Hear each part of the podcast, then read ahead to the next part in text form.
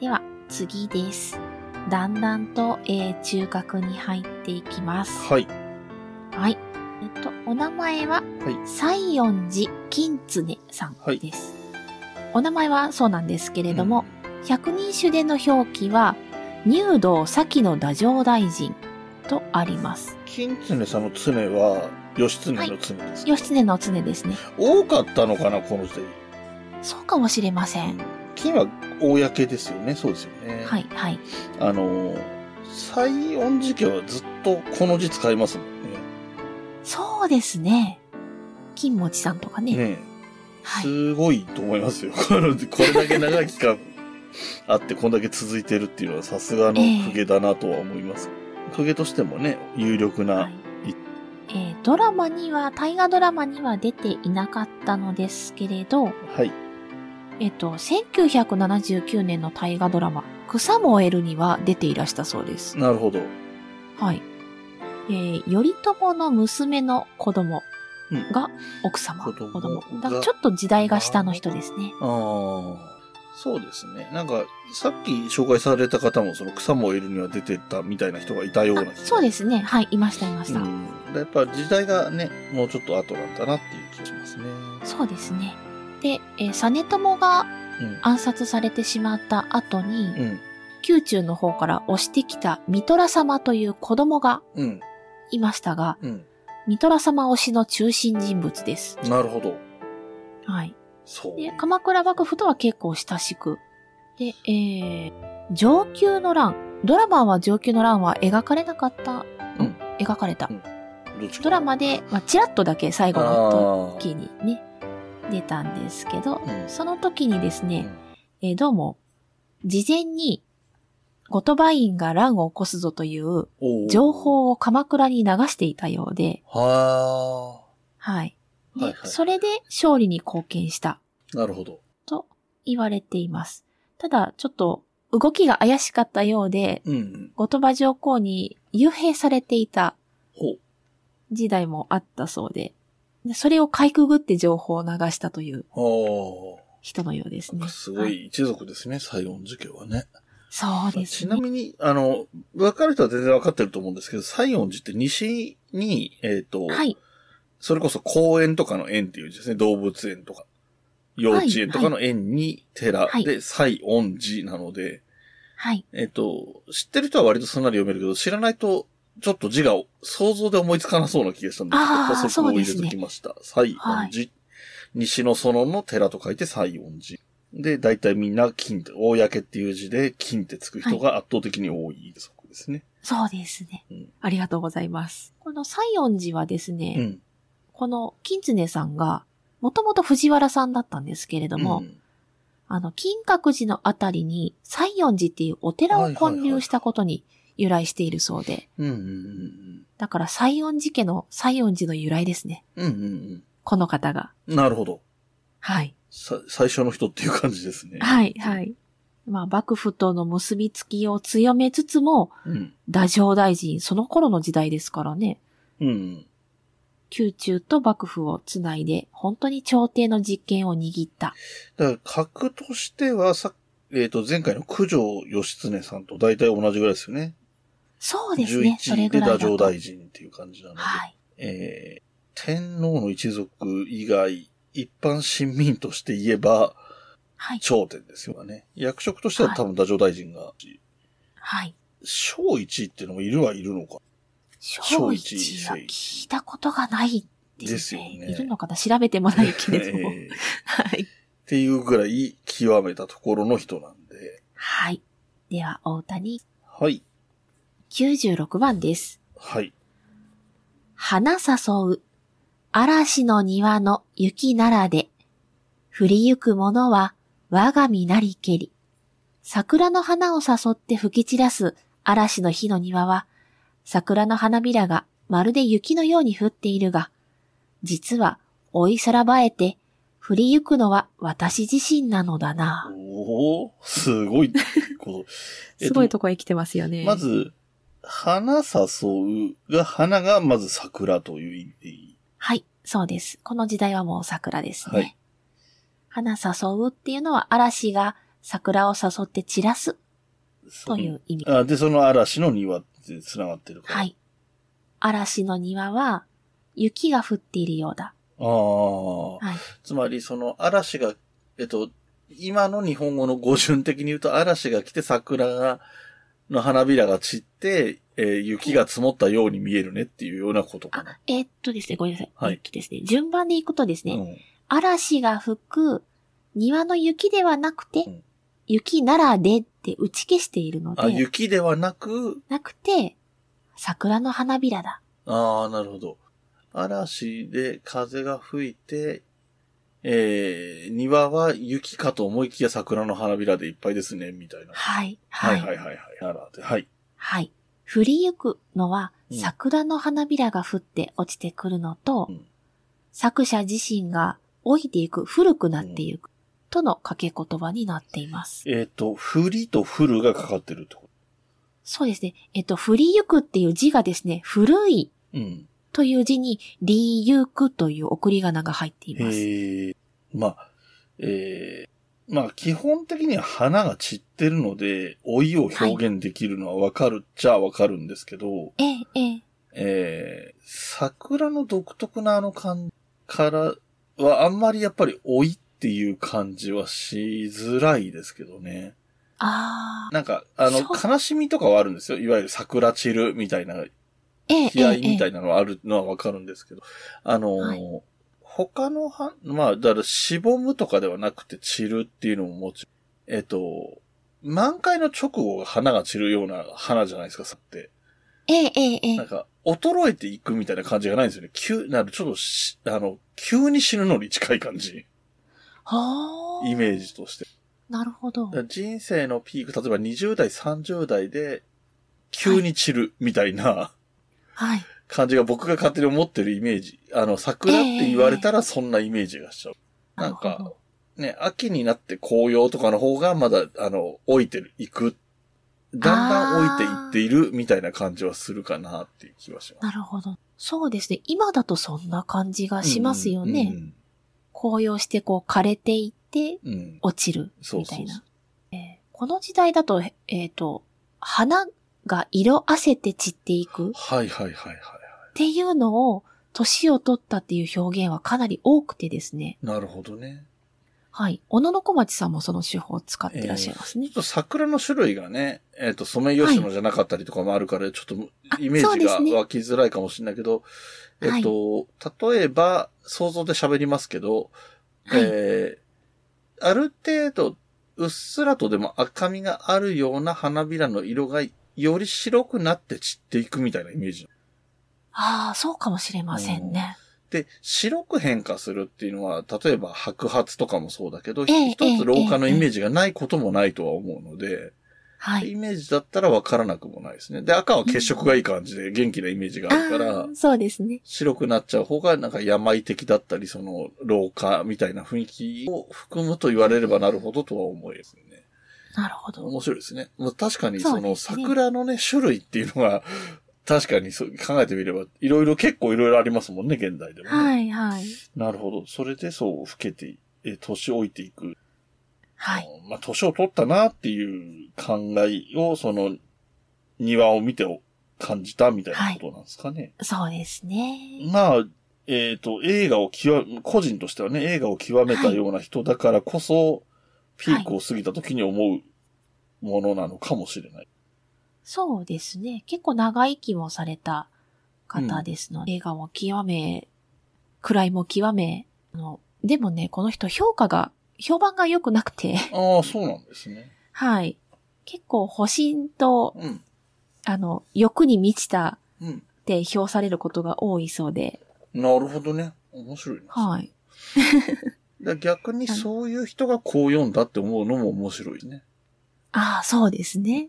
だから、ガチガチに、ね、その、まあ、私利私欲で、いろんなものを、ま、今、得た地位を守ってっていうところに固執したような人うんうん。が、ふとひした表紙に、あ自分を年取ったなって思ったみたいなことはい。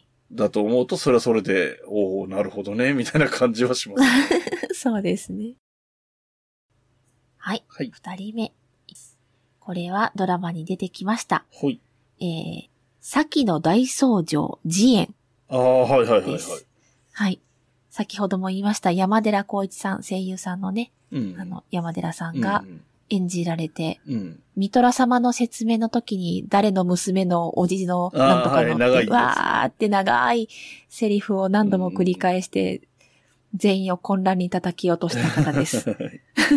あの長台詞は声優さんをキャスティングした意味を感じますよね。ですよね。ね。で、なんか山寺さんも、うん。あれはうまくいったって思ってたそうで、えええツイッターで、うんなんかあれですごく評判、えさすが山ちゃんって言われたのに、うん。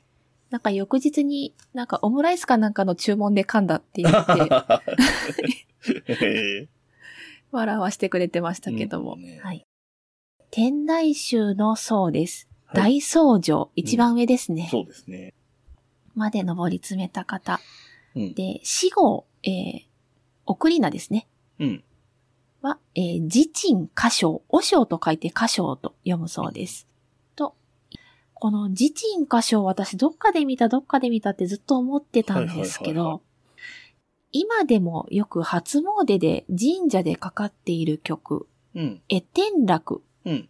という雅楽の曲を、この平安後期の、の今風、今用って言ってうんリズムが乗るようにした曲の作詞者でもあります。ああ、なるほど。それで、そその時にこの自身、自身歌唱っていう。はい。っていう名前になってて、これね、6年生の音楽の教科書に必ず載ってるんえでえすよ。ああ、そうなんですね。はい。あ、あ私ここで見てたのか。 と思って ただこの、僕今話を聞きながらはい。気になってたこの歌唱っていう読み方ですよね。はい。あの、平和の和に、えっ、と、はい。なおさらとかのなおっていう字ですね。はい。まあ、はいまあ、いわゆるそれで普通はおしょうって一般的には読みますし、はい。えー、と、偉いおしょうさんのことは和上っていう場合がありますよね、この字でね。はい。そうですね。さらに別の読みとして歌唱って読むケースもあるっていうのは僕は初めて知ったので、はい。意外と珍しいんじゃないかな。一つの二字熟語で読み方が三通りあるって。そうですね。二通りとかは意外とありそうな気はするんですけど。ええ、ええ、ええ。三通りあるとなると結構珍しいような気がします。でもまあまあ、いずれにせよ結構な、ね、大物の方であったという。はい。生まれがとても良い方で、うん。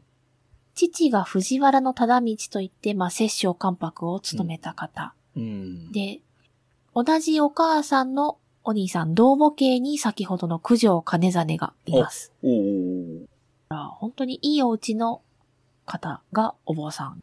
38歳で天台宗のザストップに、おーずーっと長い間4回ぐらい就任していたそうなので、かなり長い間、ザスとして務めていた。えー、つれずれ草に評価がありまして、一芸あるものなら身分の低いものでも召し抱えて可愛がったうんと言われています。まあ、そういうことができる余裕のある人生だったようにも感じますけどね。家柄も良くて、ええええええお坊さんとしても、ね、位を極め、はい。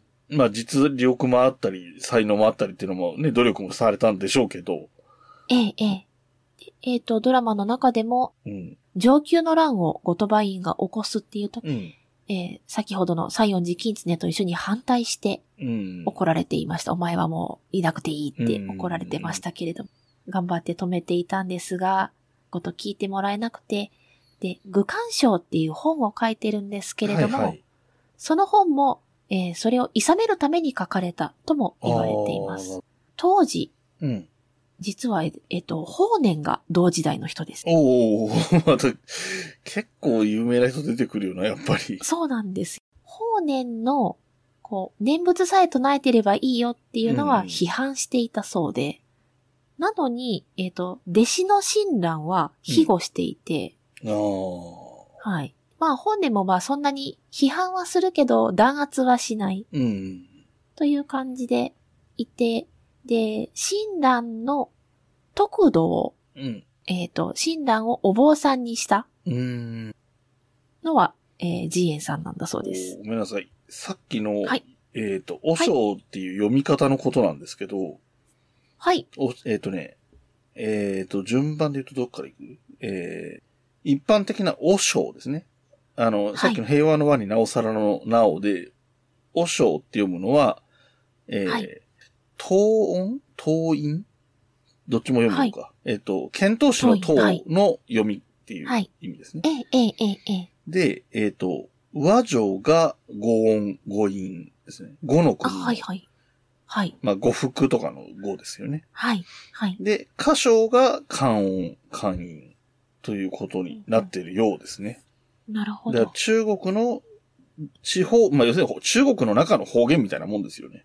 言うなれば。まあ時代方そ言ってれいうことももあるかあもるしれし、ない。時代もありますね。うんうんうん、今その語音のことを調べてたら、えーはい7、8世紀に漢音はが伝わるより前にすでに日本に定着していた漢字音はい、を言うという表現になってますへね。ーだから、はい。えー、意外と古いよっていう話で すね。語音が古い。。そうですすね。語音は古いんですうね。ん、みたいですね。はいまあ、とは明らかにね、後からなんで。はい、はい。そんな、はい。あの、そんなついでの豆知識みたいな話でしたけ ありがとうございます。そんなジエンさんの歌です。ど。はい。えー、95番です。はい。大けなく、浮世の民に覆うかな、うん我が立つそまに墨染めの袖。だいぶよくわかんない。ああ。 えー現代語訳すると、はい。えー身の程もわきなまえないことではあるが、うん。この辛い浮世を生きる民たちを包み込んでやろう。この比叡の山に住み始めた私の墨染めの袖で。 墨染めの袖だけ普通にそのままの意味でしたね。そうですね。なんか、大けなくがまずわかんないなと思ったんですよ。あで、えー僕が今、サイトで見てるんですけれども、こちらのサイトでは、えーおほけなくとひらがなで表記されてて、多分これが正しい表記だとはあ。思うんですけど、表記はそうですね。えーおけなくです。この表記を見せられても、漢字とかが含まれてないので、えっと、はこういう意味かなって予測が立たないんですよね。ああ、なるほど。で、えっ、と、上の句の最後の語音、語音も、えーおほふかなというひらがなの表記なので、 えっと、説明聞い たら、覆う、包むっていうような意味の覆うっていうことなんだなって分かったんですけど、ちょっとパッと見分からない。えーそうですね。さらに、おほで始まって、いえっ、と、はい一番最初がね、おほで始まって、上の句の最後もおほで始まるっていう、なんか、え っと、煙に巻かれてるような気分です。そうです。で、おほけなくが、えーはい大それたことを言うようですが、みたいな意味。はい。えー、まあ、身分不相応だとか、うん恐れ多いっていう感じ。ああ。まあ、お家はいい人なので、うん。謙遜の意味でも、の使い方を多はいはい分はいね、してると思います。で浮世は辛い世の中です。まあ、戦が続いていましたので、その時に生きている辛い民、人民のことですね。浮世って言葉自体に辛いみたいな意味が含まれてるっていうことですかえっ、と、どうしても浮く方の世の中を思ってしまいますが、この場合はうんあ浮世、うれうなのか。憂うの方です。なるほど。で、覆うかな。あ、覆そうう。か。浮きがひらがなですもんね。はい。はい。はい。で、覆う。袖で覆う。うんこの場合は、まあ、お坊さんですので、仏の功徳によって、えー救済をする意味で使って。うんうん。えー我が立つそまに、そまっていうのは、植林した木を切り出す山のことで、ここでは比叡山を表しているそうです。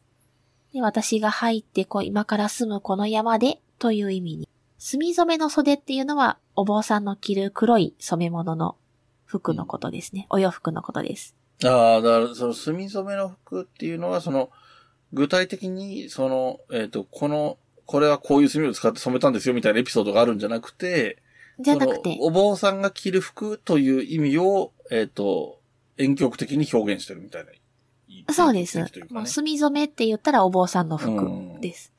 と、その、その洋服と、墨始めること、墨染め。ああ、なるほどね。書き初めの染めので掛すけ言ね。はい。はいはいはい。掛け言葉になってねなるほど。うまいですね、それは。二つかかっ、隅とゾメが両方かかってるってことですもんね。そうですね。で、ジエンが20代の時に読んだ歌だそうで、おおすごいな、まあ。まあまあ、そうか、なるほどな。まあ、ちょっと、わちょっと言われて納得できるとこもありますよね。その若者らしい大きい夢という気もするし、はい。はい。えー若者らしい謙虚さで大きいことはを言うようですが、みたいなので始まってるというのも、はい。まあ、ちょっとわかるなっていう気がしますね。そうですね。ねえ。今の、あの、おおほけなく、分不相応ですが、みたいなのがより正確なんですかね。そうですねおほ。けなくとかね、言葉の元のなんでしょうね。言葉語彙は何でしょうか ね。あの、僕これさっき自分で、自分なりの解釈するときに大きなことを言うようですが、っていうようなことですか、って言ったのは、えー、落語家さんのネタをパロってますね。あコンカドあそうをなしんてでますかすね。はい。はえあ、ー、本家取りがあったんですね。春風亭流昇さんっていう人がよく、えー、枕で言ってた、はい。大きなことを言うようですが、春風亭流昇といえば我が国では私一人でございますっていうナンセンスギャグを毎回言ってたんですよ。へえ。はい。っていうのがあったので、ちょっと使ってみましたっていう感じですね。 あの、結構これって知らない人に使うと、どこでも使えて笑いが取れると思うんですよね。そうですね。うんはい。なんかね、昨夜先生が偉くなって最終的に校長先生になったら就任の挨拶とかで言えばいいと思いますよ。いやいやいやいや。い大きなことを言うようですが。や、偉くなりたくない です。そうで すか。はい。はいい。やー、ということですから、うんなるほどね。はいまあ、お坊さんらしい歌といえばそうですね。そうですただ、まあ、あとははい時代が暗かったと。そうですね。はい